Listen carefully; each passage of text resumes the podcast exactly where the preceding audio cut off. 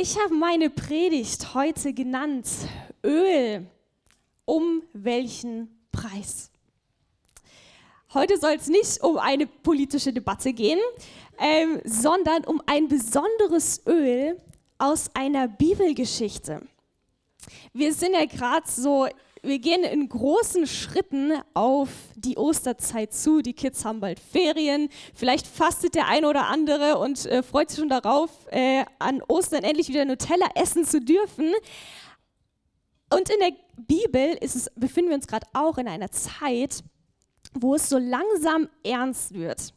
Die Jünger, die Freunde von Jesus, verspüren schon eine Spannung die sie nicht so ganz verstehen. Jesus, der spricht schon öfter von seinem Tod, von seiner Auferstehung, aber niemand realisiert es bisher so richtig, weil sie nur den Jesus sehen, der Wunder tut, der Kranke heilt und der in Gleichnissen das Reich Gottes erklärt. Jesus ist schon etwas Besonderes, aber, das mit, aber was sein Tod und seine Auferstehung bedeuten wird, das ist noch nicht so ganz durchgesickert. Aber die Priester, das waren damals die religiöse Elite im Judentum, die haben schon den Beschluss gefasst, Jesus zu töten. Jesus schmeißt ihre Lehren durcheinander. Er sagt, er ist Gottes Sohn. Das ist in ihren Augen Gotteslästerung, weil sie nicht erkannt haben, dass Jesus wirklich Gottes Sohn ist. Aber Jesus hat auch immer mehr Anhänger und immer mehr Nachfolger. Und nicht zuletzt scheint es auch gefährlich zu sein für das römische Reich, weil im, äh, da, wo sie gewohnt haben, im alten Israel, dort, äh, das wurde gerade von den Römern besetzt oder die haben dort regiert. Und wenn Jesus jetzt so viele Anhänger macht, dann könnte es ja sein, dass er einen Aufstand anzettelt. Und das war vielleicht auch bei manchen ähm, Juden die Hoffnung, dass Jesus Israel von der römischen Herrschaft befreit. Und in diesem Kontext befinden wir uns gerade. In dieser Lebenswelt befinden wir uns gerade. Und da gibt es eine besondere Geschichte und die lesen wir in Johannes 12. Sechs Tage vor dem Passafest kam Jesus wieder nach Bethanien, wo Lazarus wohnte, den er vom Tod auferweckt hatte. Die Geschwister gaben Jesus zu Ehren ein Festmahl, bei dem Martha bediente. Lazarus lag mit den Gästen zu Tisch. Da nahm Maria ein Pfund echtes, sehr kostbares Nadenöl und salbte Jesus damit die Füße. Dann tupfte sie diese mit ihrem Haar ab. Der Duft des Salböls erfüllte das ganze Haus. Da sagte einer der Jünger ärgerlich, es war Judas, der Iskariot, der Jesus später verriet, warum hat man dieses Salböl nicht verkauft? Man hätte 300 Denare dafür bekommen und das Geld den Armen geben können. Er sagte das nicht etwa, weil er sich um die Armen sorgte, sondern weil er ein Dieb war. Er verwaltete die gemeinsame Kasse und bediente sich daraus. Lass sie in Ruhe, sagte Jesus. Sie hat das als Vorbereitung für mein Begräbnis getan. Es wird immer Arme bei euch geben, um die ihr euch kümmern könnt, aber mich habt ihr nicht mehr lange bei euch. Eine krasse Geschichte. Da sind Geschwister, Maria, Martha, Lazarus. Lazarus wurde vor einiger Zeit gerade von Jesus von den Toten aufgeweckt. Und diese Geschichte, die wir gerade gelesen haben, die kommt in jedem Evangelium vor. Matthäus, Markus, Lukas und Johannes. Ähm, das sind die Bücher, wo das Leben von Jesus ein bisschen skizziert wird. Und das sind diese Geschwister in dieser Geschichte. Und Jesus kommt zu ihnen und hat einfach Gemeinschaft mit ihnen. Und auf einmal holt Maria dieses Fläschchen Öl raus und salbt Jesus die Füße. Einen halben Liter Öl. Und es ist ein sehr kostbares Öl. Und zu Recht fragt der Judas wahrscheinlich, ja, hätte man das jetzt nicht auch sinnvoller verwenden können? Ähm, aber Jesus sagt, nein, Maria hat mich gesalbt im Voraus für mein Begräbnis. Ist so krass. Okay. Es ist so krass. Maria war eine normale Frau im alten Orient. Wahrscheinlich war sie nicht verheiratet. Diese Maria ist auch nicht die Mutter von Jesus. Die Geschwister sind einfach befreundet mit Jesus. Und diese Maria hat Jesus erlebt. Sie hat Jesus erlebt, wie er in ihr Leben Frieden gesprochen hat, wie er ihr Hoffnung gegeben hat, wie er neues Leben hat entstehen lassen. Als sie gesehen hat, dass Lazarus wieder auferweckt worden ist, da hat sie, glaube ich, so einen Schlüsselmoment gehabt, ähm, wer, je, also wozu Jesus überhaupt in der Lage ist. Und jetzt holt sie dieses Öl raus und ehrt Jesus, weil sie sieht, Jesus ist alles für, ihn, für sie. Sie gießt dieses Öl auf Jesu Füße, in einem anderen Evangelium heißt es auf seinen Kopf.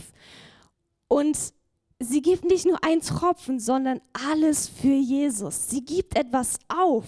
Sie gibt Reichtum auf. Vielleicht war dieses Fläschchen Öl ihre ganze Lebensabsicherung. Wir lesen, dass es ein Nadenöl ist und dieses Nadenöl, das ähm, kommt aus dem Himalaya-Gebirge und wurde damals aus dem Himalaya-Gebirge nach Israel importiert.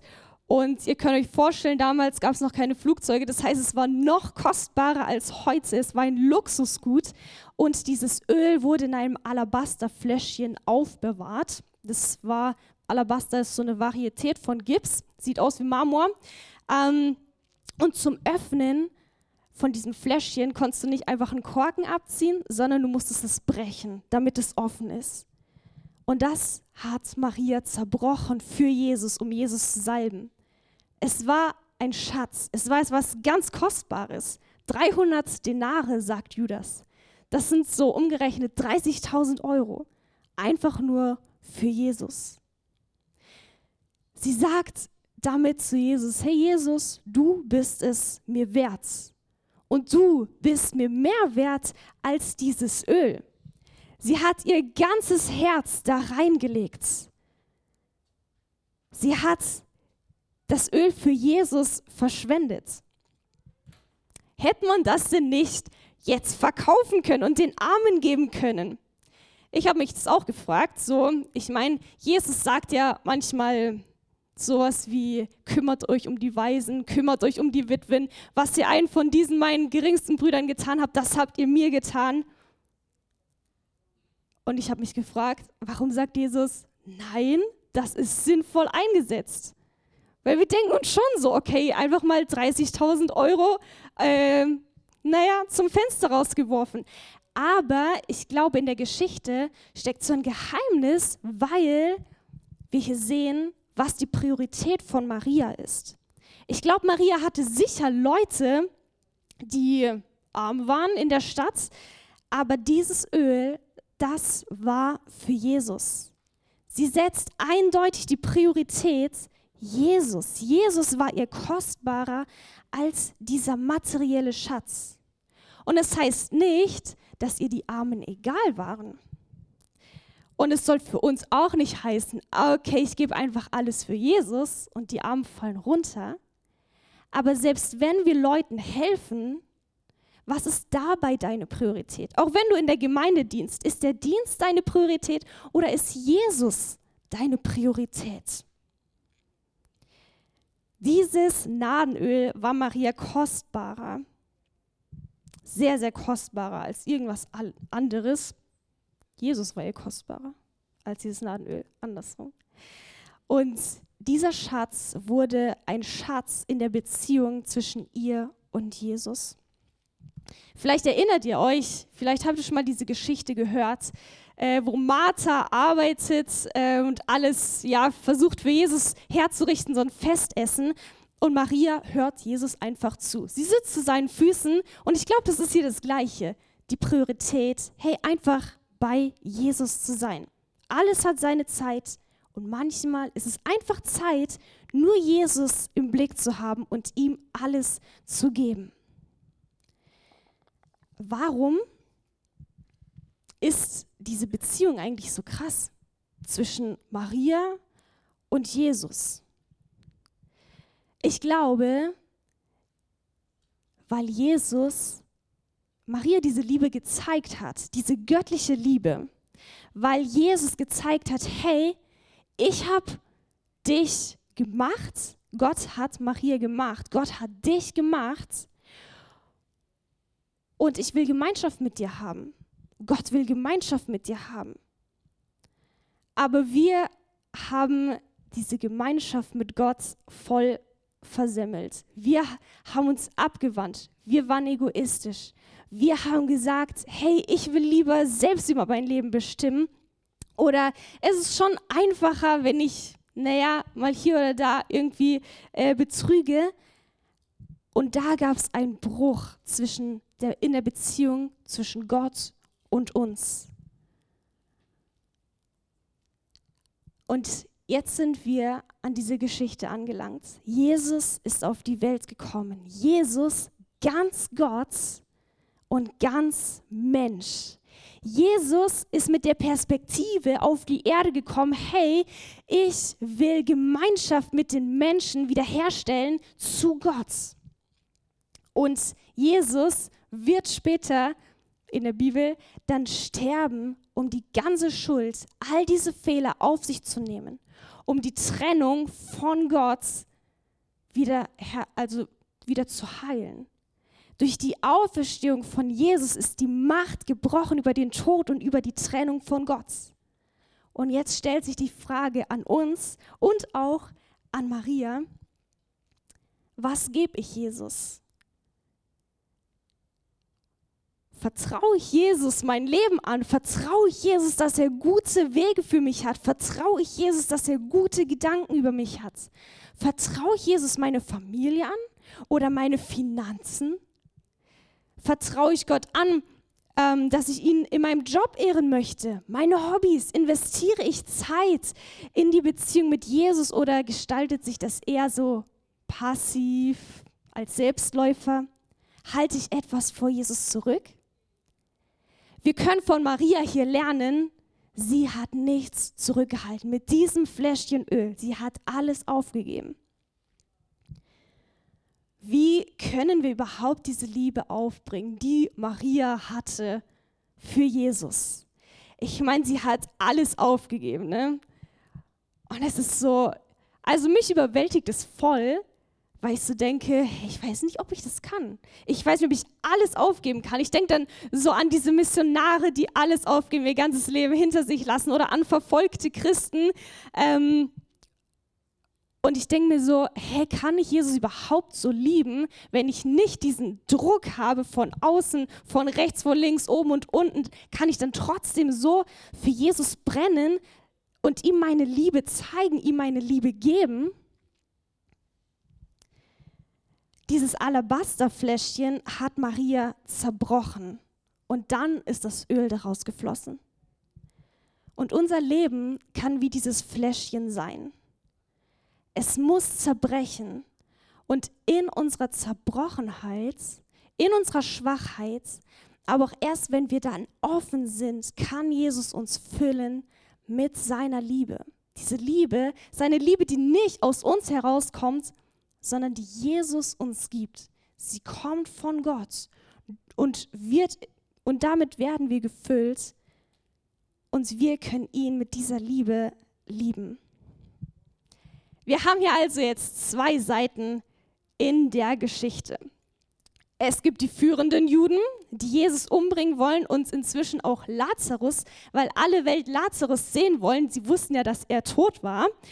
Und wir haben auch den Judas, der gesagt hat, hey, das ist Jesus, warum, warum verschwendet Maria das, dieses Öl?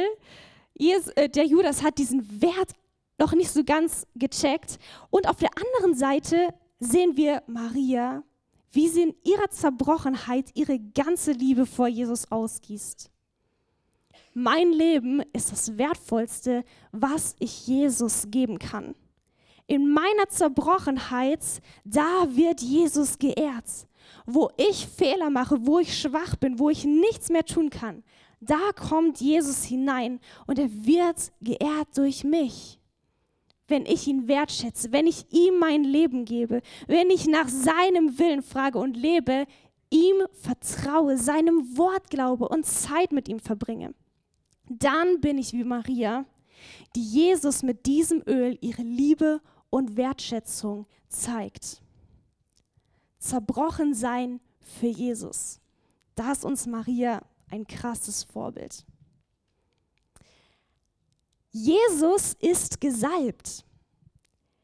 Maria gießt Jesus Nadenöl auf den Kopf und auf die Füße. Damals war das ähm, bei Maria zur Zeit von Jesus sehr üblich, dass man Gäste schon so gesalbt hat, einfach als Wertschätzung, als Vorfreude auf Gemeinschaft, auf das Essen.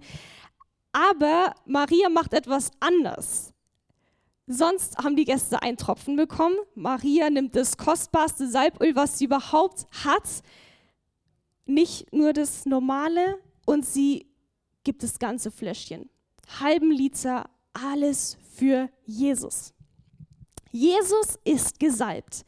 Die Juden, die haben den Messias erwartet, der durch die Propheten in den alten Schriften, das heutige Alte Testament, angekündigt wurde. Sie haben den Messias erwartet, der die Juden rettet, aber es gab tausend verschiedene Vorstellungen vom Messias, der zum Beispiel die äh, Juden militärisch oder politisch von den Römern rettet. Und von diesen tausend Vorstellungen traf aber keine auf Jesus zu. Der Messias im Alten Testament, wenn er angekündigt wird, wird dann so beschrieben, dass er gesalbt ist. Er ist von Gott gesalbt auf irgendeine Art und Weise. Und im Neuen Testament, im zweiten Teil der Bibel, da, vielleicht kennt ihr diesen Ausdruck Jesus Christus, also dieses Christus. Und Christus ist das Pendant im Prinzip zum Alten Testament, zum Messias. Christus bedeutet Gesalbter. Jesus fragte einmal seine Jünger, für wen haltet ihr mich? Und Simon Petrus antwortete, du bist der Messias, du bist der Sohn Gottes. Jesus wurde also als der Gesalbte bezeichnet, der Messias. Und in dieser Geschichte wird es hier ganz visuell. Maria salbt Jesus mit dem kostbaren Öl. Aber Jesus ist nicht nur der Gesalbte, weil Maria ihm hier Öl über die Füße oder den Kopf gießt. Vielleicht denkt man daran, dass Jesus ja mit dem Heiligen Geist gesalbt war. Er war von Gott gesalbt. Und es stimmt auch. In Apostelgeschichte lesen wir, Gott hatte Jesus von Nazareth mit dem Heiligen Geist gesalbt und mit Kraft erfüllt. Gott war mit ihm und so zog er umher tat den Menschen Gutes und heilte alle, die der Teufel in seiner Gewalt hatte. Jesus war der Gesalbte, der Gesalbte Gottes. Aber dass Jesus der Messias ist, dass Jesus der Christus ist, dass Jesus der Gesalbt ist, das hat noch eine viel größere Bedeutung. Und das wird uns deutlich, wenn wir uns mal anschauen, was Salbung eigentlich in der jüdischen Kultur und im alten Orient bedeutet hat. Was bedeutet es, gesalbt zu sein? Könige wurden gesalbt. Saul wurde gesalbt, David wurde gesalbt, Salomo wurde gesalbt. Und Jesus kam in die Welt als König des Reiches Gottes. Als Jesus schon gefangen genommen wurde, also nach dieser Geschichte, da wurde er verhört von Pilatus, das war der Statthalter der Provinz Judäa. Und Jesus sagt zu dem Pilatus in Johannes 18, mein Königreich ist nicht von dieser Welt. Wenn es so wäre, hätten meine Diener gekämpft, damit ich den Juden nicht in die Hände gefallen wäre. Aber jetzt ist mein Reich nicht von hier. Also bist du doch ein König, sagte Pilatus.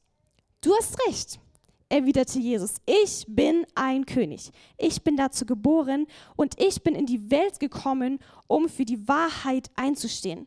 Wem es um die Wahrheit geht, der hört auf mich. Und indem Maria Jesus mit diesem ganzen Salböl salbt, wird dieser Aspekt auch deutlich. Jesus ist König. Ich finde, es ist ein ganz starkes Bild, weil Jesus gerade kurz vor seiner Leidensgeschichte steht. Maria salbt Jesus kurz bevor er leiden wird, kurz bevor er sterben wird. Jesus ist König und Jesus ist vor allem ihr König. Jesus ist generell König, aber ist er auch dein König? Maria zeigt Jesus, du bist es wert, dass ich dir mein Leben gebe. Du bist es wert, mein König zu sein. Also, Könige wurden gesalbt. Jesus ist gesalbt und Priester wurden gesalbt. Priester wurden gesalbt. Im zweiten Mose lesen wir das. Auch Aaron und seine Söhne sollst du mit dem Öl salben, wenn du sie in den Priesterdienst einsetzt den Israeliten aber sollst du sagen, das ist ein Öl, das nur für mich bestimmt ist, sagt Gott, und nur für die heilige Salbung gebraucht werden darf. Maria salbt Jesus. Jesus ist Priester. Maria weiß, dass Jesus der einzige Weg zu Gott ist für sie. Wo Jesus gesagt hat, ich bin der Weg, ich bin die Wahrheit, ich bin das Leben. Niemand kommt zum Vater als nur durch mich. Der erste Priester, der wichtigste Priester im Alten Testament, das war immer der hohe Priester. Und er war der einzige, der in das Allerheiligste vom Heiligtum gehen konnte, in der Stiftshütte oder im Tempel. Und dort ist er eingetreten als Mittler zwischen dem Volk und Gott. Und er wurde gesalbt für dieses Amt. Er wurde gesalbt und jeder wusste, okay, das ist der Priester oder das ist der hohe Priester. Übrigens, äh, schon bei der Geburt von Jesus, an Weihnachten feiern wir das, ähm, sehen wir diese, Sym diese Symbolik auch, als die Weisen aus dem Morgenland, sie haben Geschenke gebracht, unter anderem Myrrhe. Und diese Myrrhe, sie wurde verwendet, auch zur Einbalsamierung von den Toten. Und das ist auch schon so eine Vorschau auf Jesu Begräbnis. Und Myrrhe wurde auch verwendet, ähm, um dieses heilige Salböl für die Priester herzustellen. Und Jesus ist dieser Priester für uns. Jesus ist dieser Mittler zu Gott von uns. Und Jesus hat diesen Weg zu Gott frei gemacht. Als Jesus gestorben ist, am Kreuz hing, da zerriss der Vorhang äh, zum Allerheiligsten im Tempel, weil Jesus den Weg zu Gott frei gemacht hat. Jetzt kann nicht nur der Hohepriester zu Gott, jetzt können nicht nur ganz besondere und besonders heilige Leute zu Gott, sondern Menschen wie du und wie ich.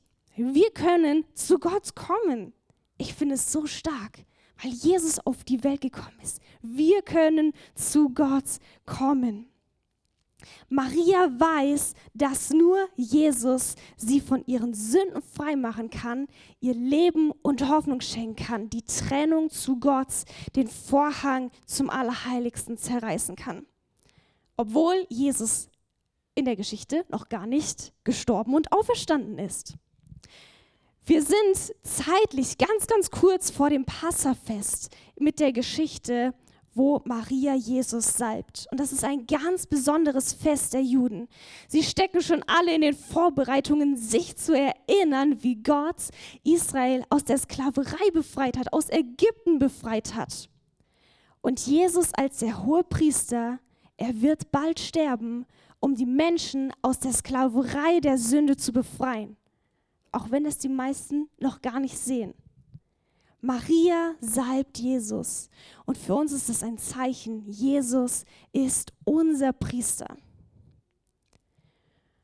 Jesus sagt, Matthäus 26, 12, als sie das Öl über mich goss, hat sie meinen Körper im Voraus zum Begräbnis gesalbt. Öl wurde auch verwendet einfach für die tägliche Körperpflege. Wahrscheinlich nicht dieses Nadenöl für 30.000 Euro, aber Körper wurden gepflegt, gereinigt. Aber hier ist es dieses Öl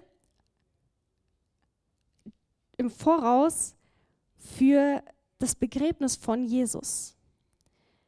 Und jetzt stellt sich die Frage, warum kann man denn jemanden, der noch gar nicht tot ist, im Voraus salben?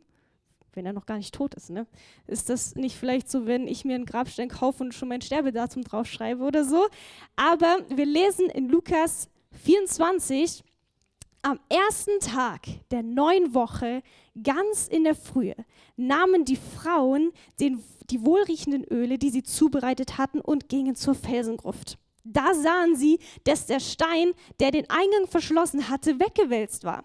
So gingen sie in die Grabhöhle hinein, fanden den Leib von Jesus, ihrem Herrn, aber nichts. Während sie noch ratlos überlegten, standen plötzlich zwei Männer in leuchtenden Gewändern bei ihnen. Die Frauen erschraken und blickten zu Boden.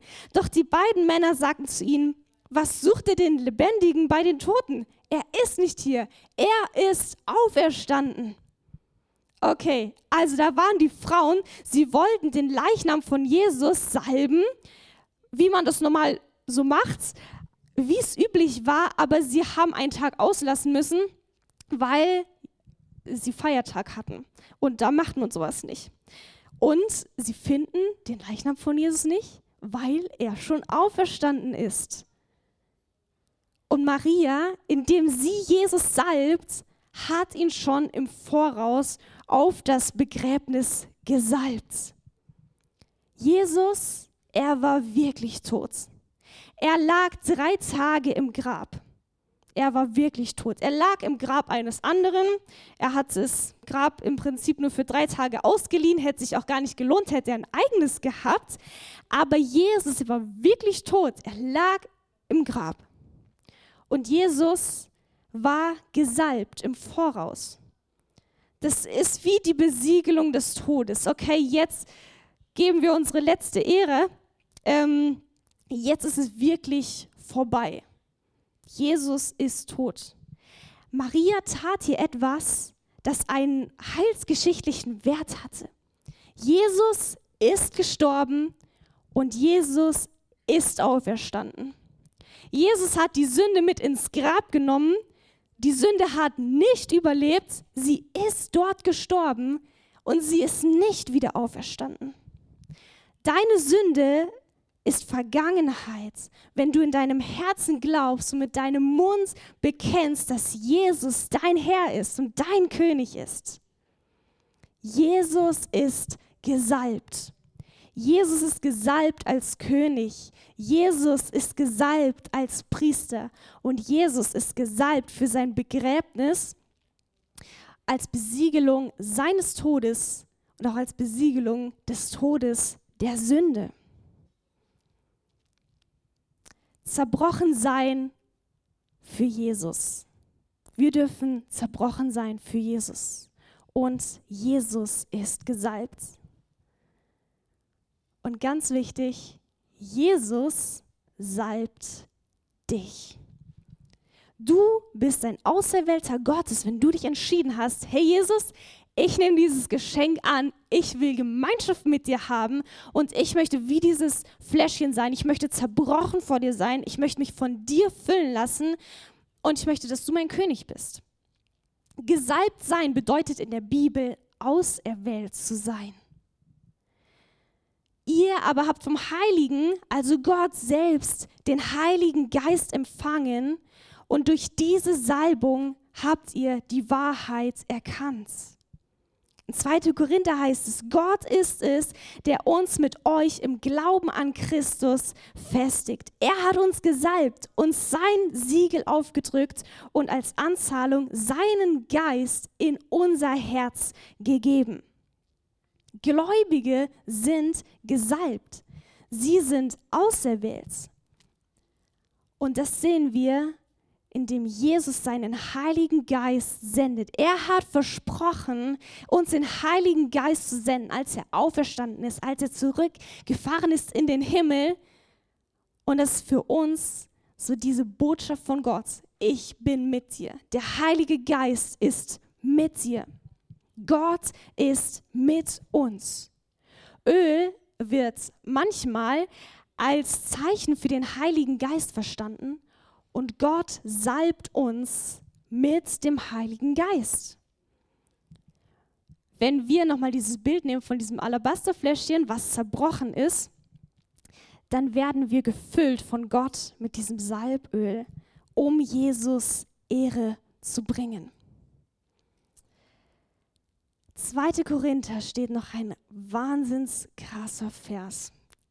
Denn durch Christus sind wir ein Wohlgeruch für Gott. Dieser Duft erreicht sowohl die, die gerettet werden, als auch die, die ins Verderben gehen. Ich bin ein Wohlgeruch für Gott. Sagt es mal, sagt es mal. Ich bin ein Wohlgeruch für Gott. mit meinem Leben kann ich für Gott sein wie so eine Duftkerze an Weihnachten. Ich weiß nicht, ob ihr Duftkerzen gerne mögt an Weihnachten. Ähm, aber wenn ich Gottes Willen suche und mit Gott Zeit verbringe, dann bin ich wie ein Wohlgeruch. Diesen Duft bekommen andere mit. Wenn der Priester im Alten Testament durch das Lager der Israeliten zog und von Kopf bis Fuß eingehüllt war von diesem Duft des Salböls, seine Kleider haben danach gerochen, alles, ja. Und er hat diesen Duft hinter sich hergezogen, wenn er durch das Lager gegangen ist. Und alle wussten, ohne dass sie den Priester nur gesehen oder gehört haben, oh, da ist gerade der Priester vorbeigelaufen, einfach nur weil sie es gerochen haben. Und wenn du dich entschieden hast, Gott, nimm mein Leben wie dieses zerbrochene Alabasterfläschchen. Gott, ich gebe dir alles, wie Maria mit diesem kostbaren Öl alles aufgegeben hat.